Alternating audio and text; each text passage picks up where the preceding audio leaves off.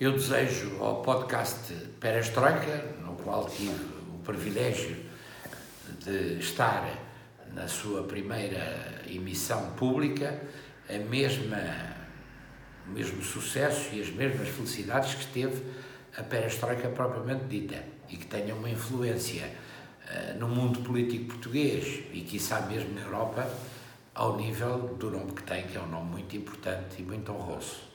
Parabéns, perestroika.